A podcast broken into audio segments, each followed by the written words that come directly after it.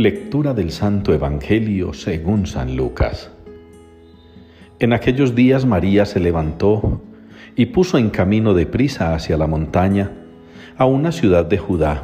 Entró en casa de Zacarías y saludó a Isabel.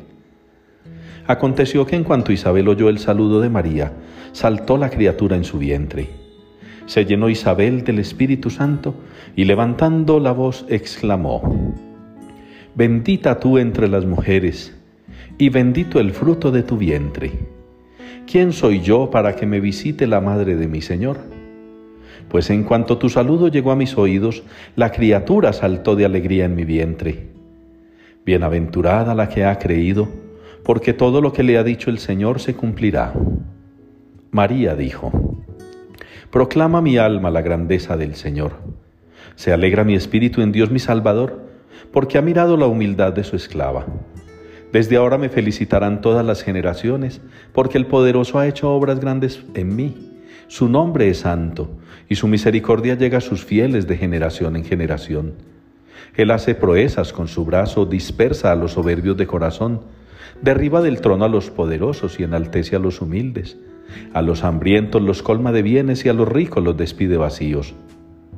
Auxilia a Israel, su siervo, acordándose de la misericordia, como lo había prometido a nuestros padres, en favor de Abraham y su descendencia por siempre.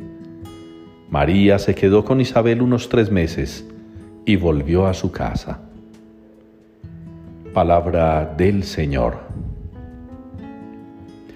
Es grande en medio de ti el Santo de Israel. Es la respuesta con la que participamos hoy en la liturgia al Salmo responsorial que ha sido confeccionado con un texto del profeta Isaías. Es grande en medio de ti el Santo de Israel. El Santo de Israel, el Hijo de Dios, la segunda persona de la Trinidad, nuestro Dios, nuestro Señor y Salvador Jesucristo.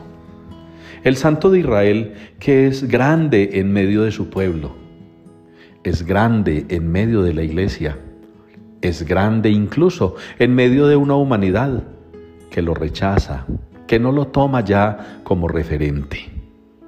Habrá algo que no se le puede quitar al Señor y es su ser de Dios, su ser divino, su participación también en la humanidad, en esa condición del hombre. Quiso Jesús pasar por lo que nosotros pasamos, sentir lo que nosotros sentimos, sufrir nuestros sufrimientos experimentó la muerte que nosotros experimentamos para que experimentemos la resurrección que Él experimentó. Y en ese mirar a Jesús, la Santísima Virgen María nos muestra cómo es que se hace un verdadero seguimiento, cómo se es verdadero discípulo, cómo se es verdadero misionero. Uno no se hace discípulo del Señor ni se proclama misionero para que le tiendan tapetes para que le rindan homenajes, para que donde vaya le reciban con bombos y platillos porque llegó la salvación. A veces muchos se comportan como Mesías dentro de la iglesia y no se trata de eso. Quien en la iglesia está dispuesto a seguir a Jesús, lo sigue sirviendo, lo sigue siendo generoso, lo sigue imitándolo en eso de dar la vida por los demás.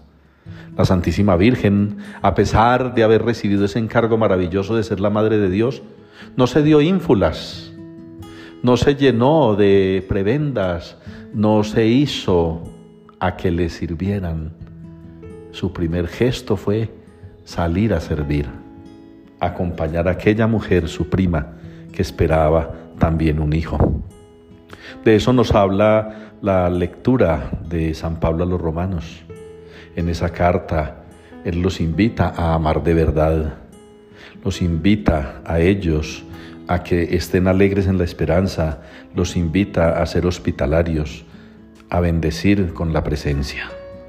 Qué bueno que ustedes y yo le pidamos a la Santísima Virgen hoy que interceda por nosotros y que nos regale la gracia maravillosa de ser ustedes y yo semejantes a Cristo, capaces de donarnos, de entregarnos, de darnos para que no seamos nosotros los grandes, para que no seamos nosotros los principales, para que no seamos nosotros los de mayor importancia o prestigio, que sea el Señor el que nos motiva, el que nos impulsa, el que nos anima, así como María lo ha hecho, a servir a los demás con sincero corazón.